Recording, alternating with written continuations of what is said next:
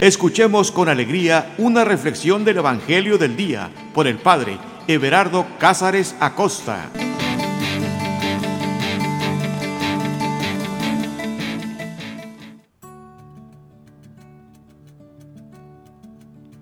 Carta de amor. Que no se nos olvide, eso es la Sagrada Escritura para cada uno de nosotros. Una carta de amor. No sé si tú te has dado cuenta que los enamorados ven el mundo de manera diferente. Los enamorados ven el cielo más azul, los árboles más verdes. Los enamorados incluso son capaces de apreciar detalles que una persona normal no sería capaz de ver. El enamorado ve la realidad de manera diferente. Y no solo la exterior, sino también la interior. San Juan de la Cruz, él describe que, y con mucha razón lo dice, que el enamorado ni se cansa ni descansa. Es decir, el enamorado siempre está ahí, fuerte, viendo la realidad de manera diferente, viendo los detalles, apreciándolos. La pregunta es, ¿es que acaso los enamorados son los que ven el mundo, la vida de manera diferente? ¿O más bien ellos lo están viendo como se debería de ver? Y nosotros los, los, que, no, los que no caemos en ese, en ese amor, en esa situación, vamos perdiendo la capacidad de ver. Algo parecido sucede con los niños. Los niños son capaces de ver cosas donde los adultos ya no somos capaces de ver. El niño es capaz de sonreír, de alegrarse, de, es creativo, mira el mundo de manera diferente. El adulto parece que conforme va perdiendo su vista física, también su corazón se puede ir apagando. No debiera de ser así. Al contrario, deberíamos de aprender a limpiar el cristal de nuestros anteojos para poder mirar mejor. La, Biblia es una carta de amor, pero no debemos de tratarla como se trata cualquier libro, manoseándola, sino más bien con mucho cuidado, con mucho respeto, porque más que un libro, la palabra de Dios es una persona. Es Él quien nos habla. Es Él quien susurra nuestro oído. Por eso te invito que en este momento prepares tu corazón, prepares tu mente y te dispongas a leer esta carta de amor. Iniciamos en el nombre del Padre, en el nombre del Hijo y en el nombre del Espíritu Santo. Ven Espíritu Santo, llénanos de ti. Ven amor del Padre y del Hijo, llénanos de ti. Ven Espíritu Santo y enamóranos de ti, de tal manera que podamos mirar como conviene mirar, que podamos mirar los detalles de tu presencia, los detalles de tu amor. Ven Espíritu Santo y limpia nuestro corazón, limpia nuestra mirada, para que podamos ser libres libres para amar, libres para disfrutar la vida, libres para ser felices. Ven Espíritu Santo, llénanos de ti, llénanos de tu amor, llénanos de ti. Te pido Espíritu Santo, que también llenes los corazones y las mentes de aquellos que están escuchando este audio. Señor, nada te es imposible. Y para ti no existe ni el tiempo ni la distancia. Haz que todos, Señor, estemos en sintonía con tu palabra, que todos podamos disfrutar tu amor, que todos podamos acercarnos a ti. Llénanos de ti, Señor, llénanos de tu espíritu. Cambia nuestro corazón de piedra por un corazón que sepa amar. Señor, nos rendimos a ti. Nos rendimos a tu presencia. Sé tú quien hable. Sé tú quien pronuncie esta palabra, palabra creadora, palabra que da vida, palabra que llega a nuestra vida en el momento más oportuno.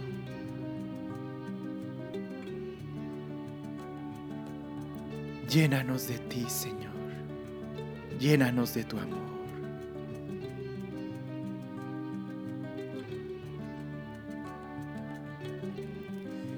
El texto que vamos a leer el día de hoy está tomado del Evangelio de Mateo, capítulo 5, versículo 8. Es solamente un versículo. Parece que estos textos son como medicina que se nos va dando en pequeñas dosis, pero si las tomamos, van sanando nuestra vida, nuestro corazón. Escucha con mucha atención este versículo, que nuevamente lo voy a leer varias veces hasta que podamos aprendérnoslo. Es solamente un versículo y es importante poder retenerlo en nuestro corazón, como esas palabras de amor que se nos pronuncian día a día. Dice así.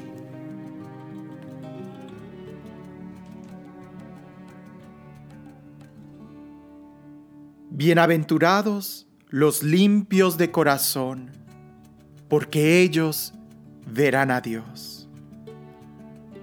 Bienaventurados los limpios de corazón, porque verán a Dios.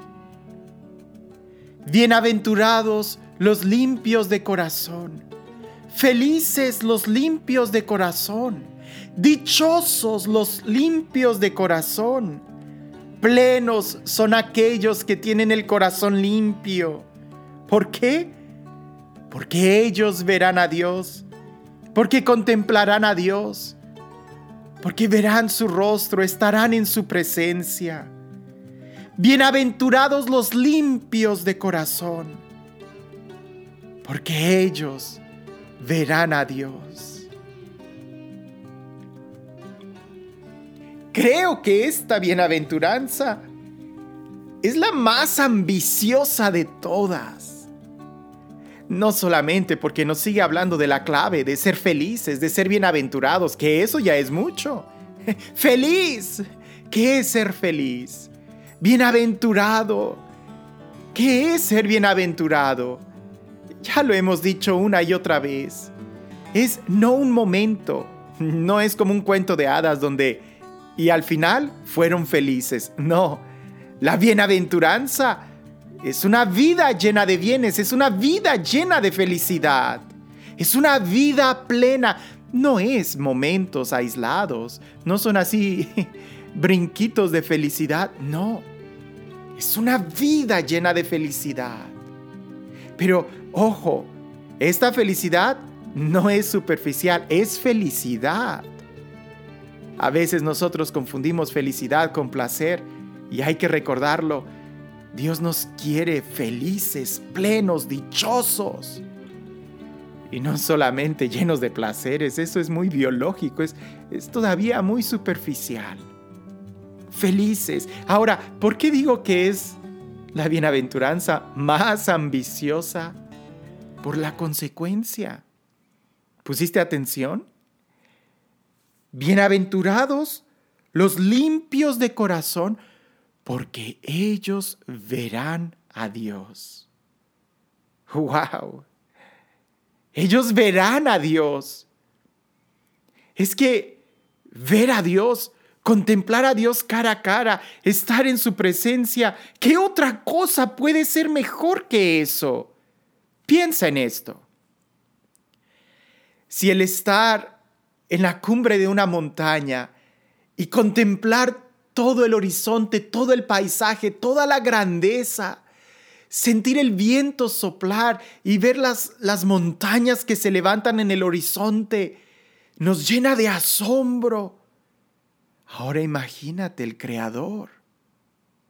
Si dicen que el artista deja plasmado algo de sí mismo en la obra que hace, Ahora imagínate qué tan hermoso será Dios si nos ha dejado estos vestigios de belleza en la creación.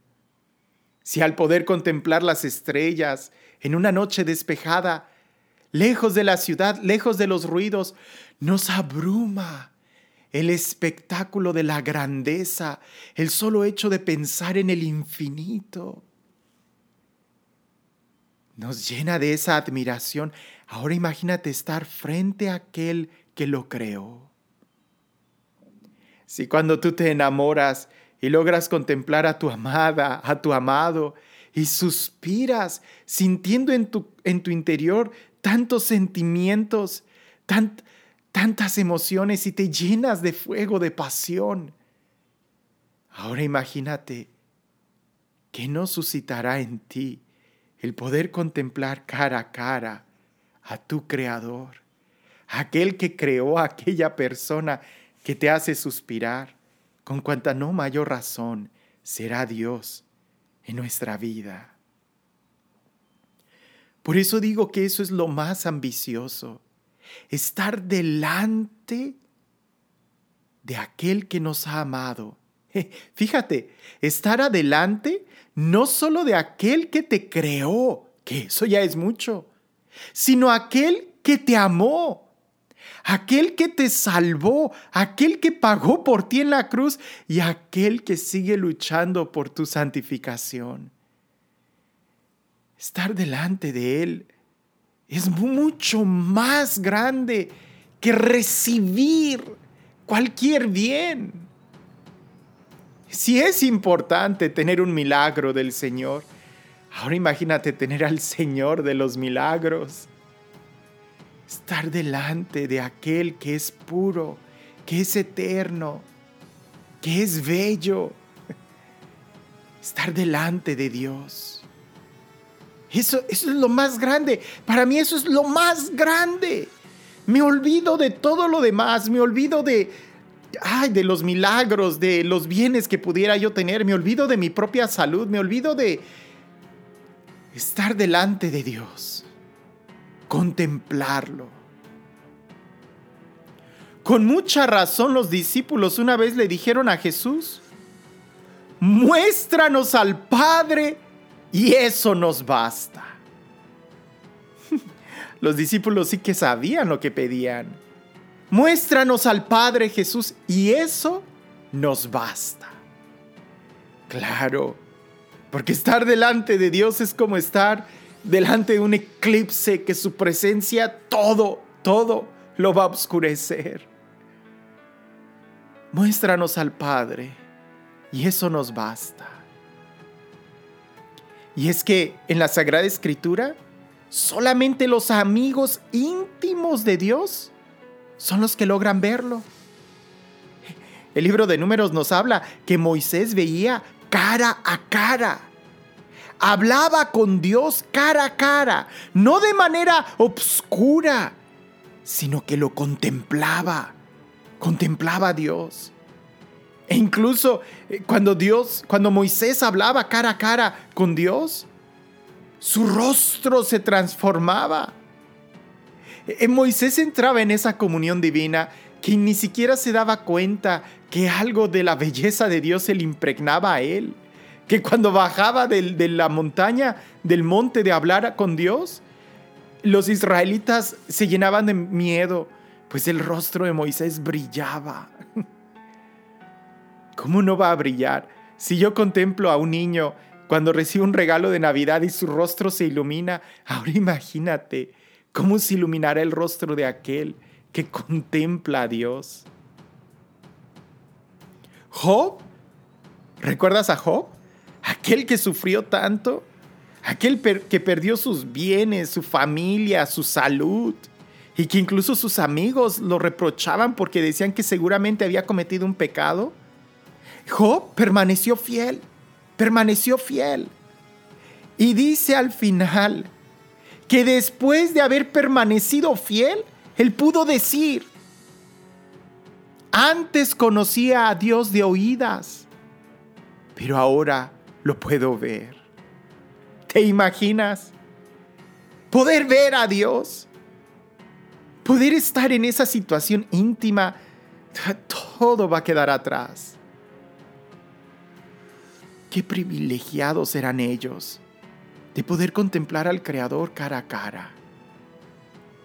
Jacob, aquel que peleaba con Dios, aquel que peleaba por estar en la presencia de Dios, que quería estar ahí, pues él dice que logró verlo cara a cara y seguir vivo. Ah, a veces me gustaría a mí tener esa actitud de Jacob de insistir, insistir, insistir, ser terco en las cosas en las que debería de ser terco. Buscar el rostro de Dios, solo eso. Buscar el rostro de Dios. Contemplarlo cara a cara. Eso es lo más grande, esa es la aspiración más grande. Pero sabes, nadie puede ver a Dios y seguir vivo. Ver a Dios es tanto como morir. Por eso Jacob expresa que ha logrado ver a Dios cara a cara y seguir vivo. Pero no piense solamente que, que, que, esto se refiere a que tenemos que morir físicamente para ir al cielo y ver a Dios. No, no creo que sea por ahí. Porque incluso Moisés, en un momento Moisés pide ver a Dios, cara a cara. Moisés pide contemplar a Dios. Y Dios le dice a Moisés que nadie puede ver a Dios y seguir vivo. Y sin embargo, después, Moisés pudo ver a Dios en esta vida. Lo que quiere decir es que la muerte de la que nos habla aquí es diferente, no es física, sino más bien ¿Es otro tipo de muerte? Moisés en algún momento murió para ser capaz de contemplar a Dios. Job, Job estuvo al punto de la muerte, pero seguramente Job murió a muchas cosas para poder contemplar a Dios. Impresionante el testimonio de Job. Antes era de oídas, pero ahora te veo. Antes te conocía de oídas, pero ahora te veo. Ver a Dios es tanto como morir. Y sí, sí lo creo. Déjame te lo explico. Imagina por un momento que Dios hiciera un despliegue de su amor que Dios revelara su rostro, su belleza, su poder, su majestuosidad, su amor, su grandeza, su eternidad.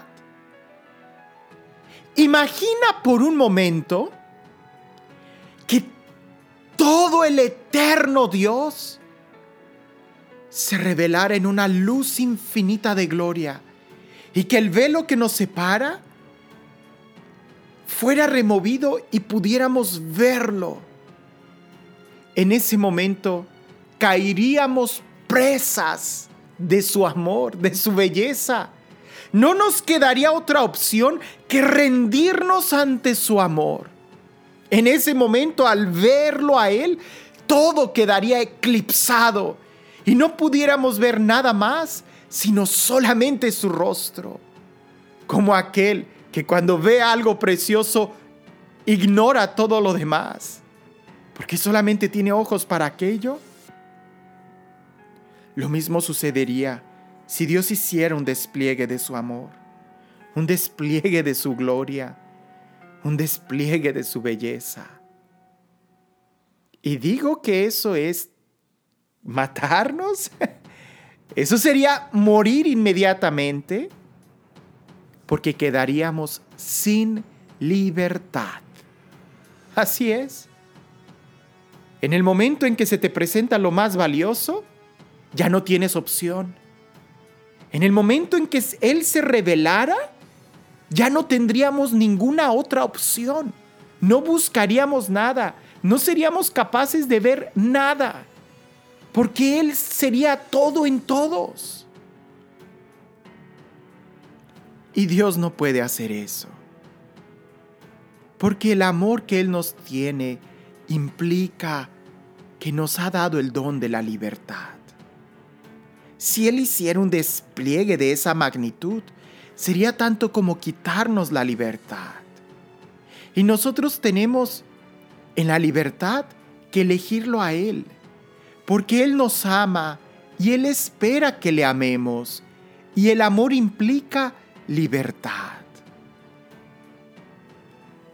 Muchas veces pensamos que la tentación es pecado y no, no lo es. La tentación nos da la oportunidad de poder elegir a Dios, de poder elegirlo. Y eso, eso es amor. Si Él se nos revelara tal cual es, ya no tuviéramos tentaciones. ¿Por qué? Porque, porque lo veríamos a Él.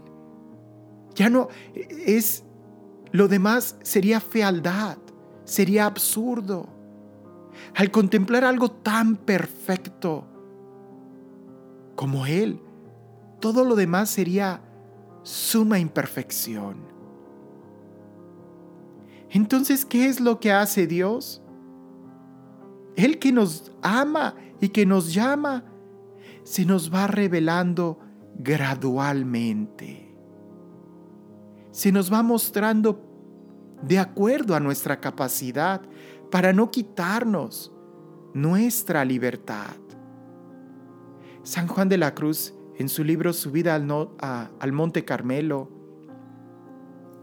nos, explica esto con detalle, que aunque Dios sea el mismo para cada uno de nosotros, se nos revela a cada uno de nosotros de manera diferente.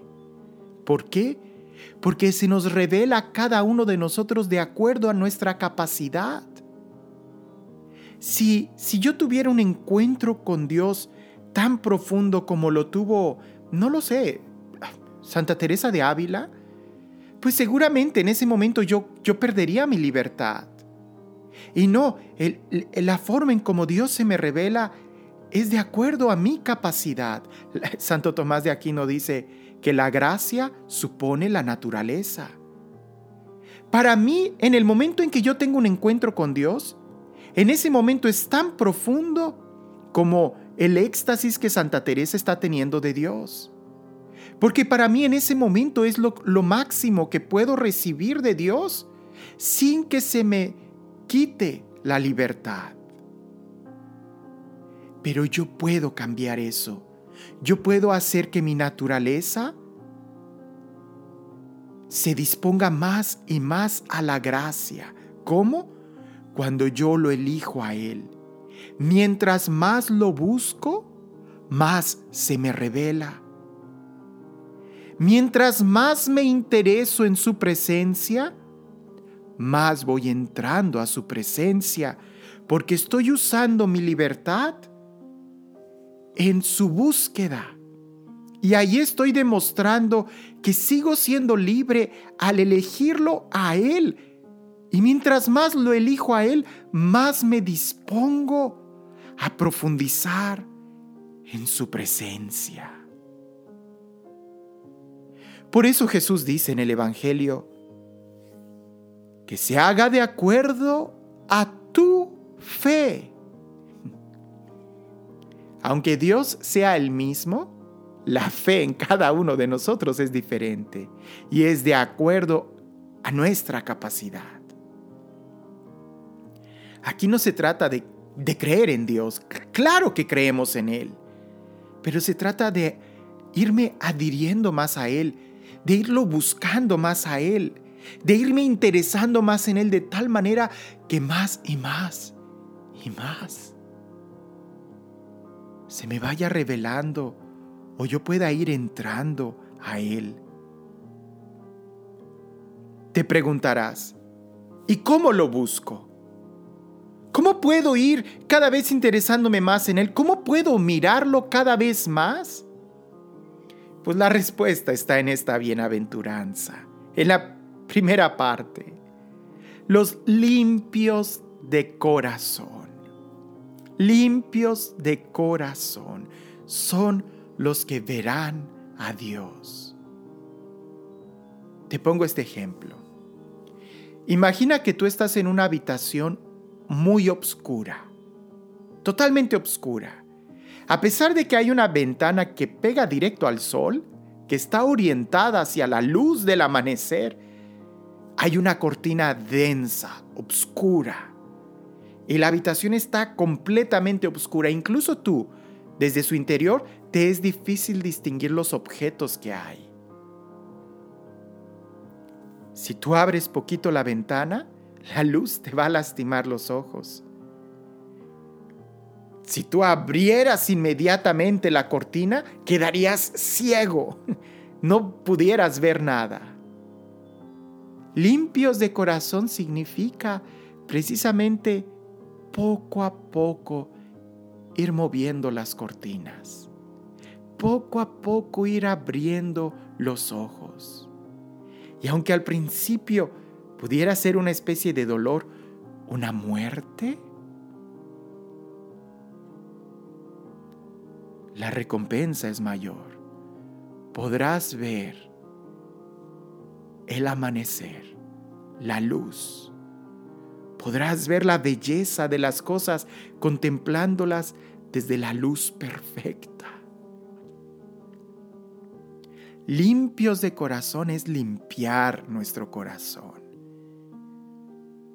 Yo tengo lentes, uso lentes. No sé, a lo mejor aquellos que tienen lentes anteojos podrán, eh, podrán entenderme que aunque yo los limpio en la mañana, a lo largo del día, sobre todo cuando me meto a la cocina, se me, se me empiezan a ensuciar. Y a veces no me doy cuenta de qué tan sucios están. Ah, tengo que limpiarlos. Porque a veces también no solamente crecemos en la visión de Dios, sino que también podemos retroceder cuando nuestro corazón se va ensuciando. Limpiar nuestro corazón es el proceso de búsqueda, de interesarme por Dios, de conocerlo, de amarlo. Y eso implica también un proceso de conversión, de dejar de mirar las criaturas para empezar a contemplarlo a Él, de dejar de pensar que mi felicidad está en los placeres, por ejemplo, alguien que está acostumbrado a comer cosas saladas no puede disfrutar de la miel. Le, le, va a quemar la miel en la lengua. Primero tiene que dejar el sabor salado para empezar a disponer su paladar a otro sabor. Los que se dedican a evaluar los vinos saben eso que tienen que tener una especie de ayuno en su paladar para poder disponerse a disfrutar e, el, sabor de un vino. Y entre un vino y otro vino tiene que haber una especie de seguimiento, de, de limpieza. No puede estar mezclando las bebidas. Cuanto no más si se habla de recibir la presencia de Dios. Es como, como si tú quisieras meter algo en una caja. Primero tienes que limpiar la caja, tienes que sacar lo que está dentro de la caja para que después entre este nuevo objeto y eso es la presencia de Dios. Si quieres que la imagen de Dios se te revele, tenemos primero que limpiar nuestro corazón, sacar lo que es incompatible como dice el apóstol, sin santidad nadie verá al Señor. Repitámoslo. Sin santidad nadie verá al Señor. En el Salmo, el rey David dice, Señor, ¿quién puede entrar a tu presencia?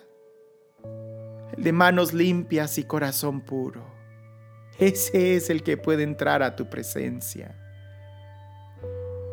Si queremos contemplar el rostro de Dios, si queremos estar cerca de Él como lo estuvo Moisés, Jacob, como lo estuvo Job, si queremos verlo, tenemos que morir.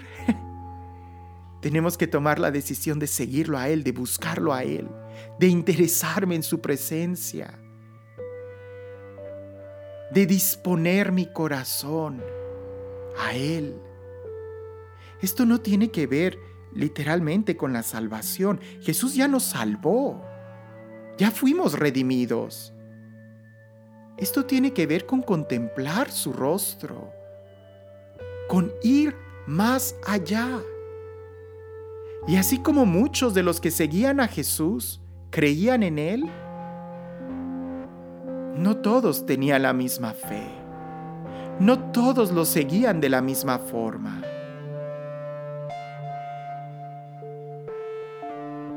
Mientras más alto esperas, más vas a recibir. Por eso esta bienaventuranza debiera de ser una de las más importantes. O toda nuestra vida cristiana debiera de girar en esto. Mirarlo a Él, contemplarlo a Él, buscar su rostro, buscar su amistad, profundizar en Él.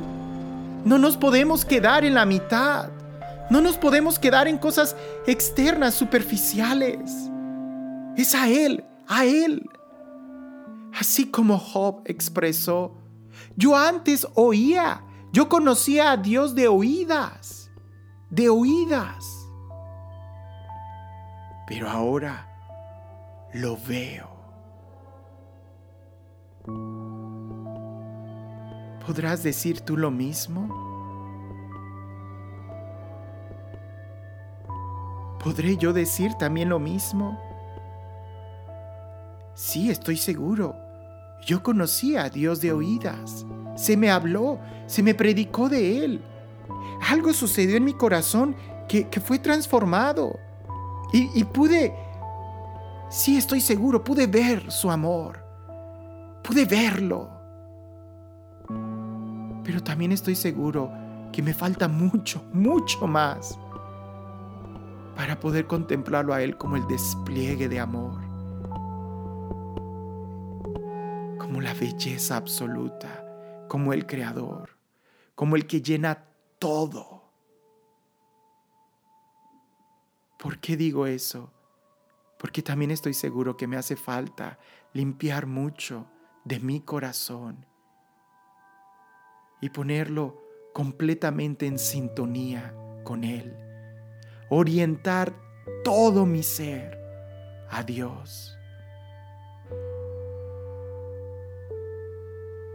Lo quiero a Él, a Él, absolutamente a Él.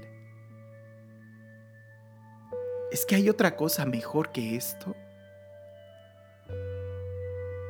¿Hay otra situación mejor que estar delante del trono de Dios? Para eso fuimos creados.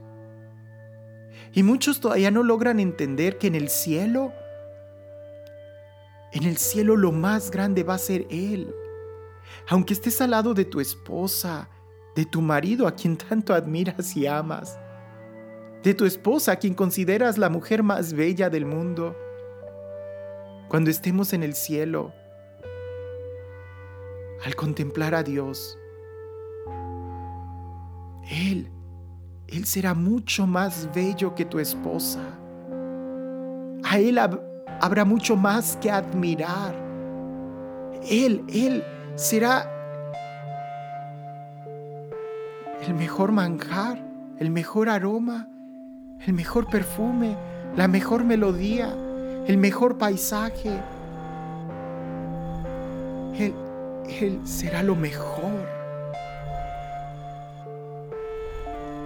San Juan de la Cruz nos habla de que podemos desde aquí empezar ya a vislumbrar la presencia de Dios. A ejemplo de Moisés, que en un momento Moisés le pide a Dios verlo cara a cara y Dios le dice, no puedes, porque vas a morir. Pues Moisés murió para poder verlo. No, Moisés no se suicidó.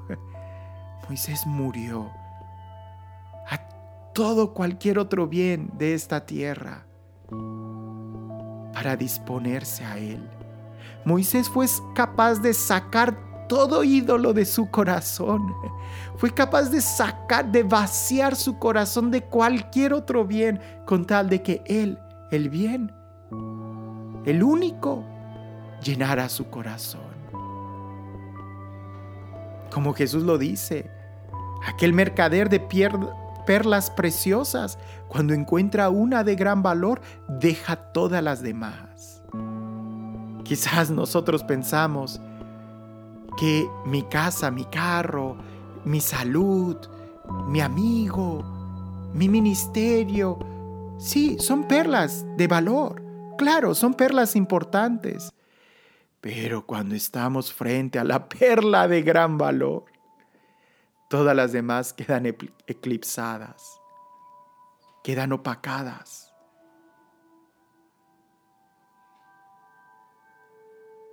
El apóstol nos dice que el día de hoy vemos a Dios como en un espejo borroso, pero un día lo contemplaremos cara a cara, tal cual es. Créeme que aunque el día de hoy yo solamente puedo contemplar a Dios como un espejo, lo que quiero es en este momento limpiar lo más que se pueda este espejo porque estoy seguro que Él es la belleza absoluta.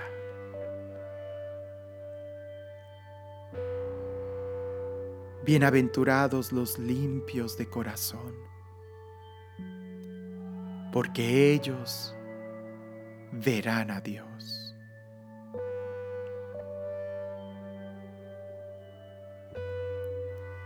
Señor Dios, tu rostro quiero ver. Muéstrame tu rostro y eso me basta. Señor, yo quiero verte, quiero ver aquel que me ha amado, aquel que se ha entregado por mí, aquel a quien en este momento se me esconde bajo la forma de pan, aquel que en este momento se me esconde bajo la forma de un hermano pobre, de un hermano necesitado. Señor, sé que estás aquí. Lo sé. Tengo la certeza y la absolutez que tú eres real, que tú estás aquí.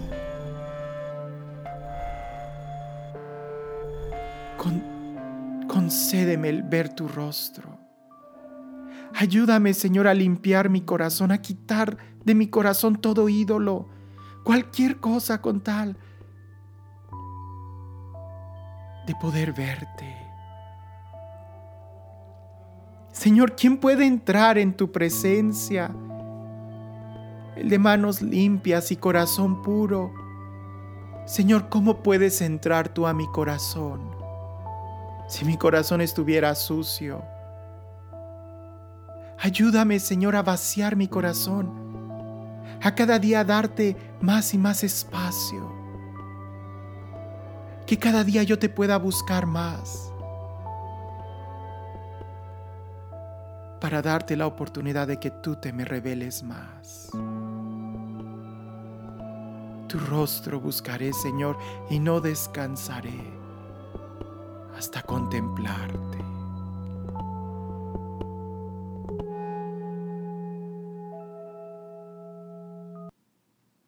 El Señor esté con ustedes. y la bendición de Dios Todopoderoso, Padre, Hijo y Espíritu Santo descienda sobre ustedes y permanezca para siempre.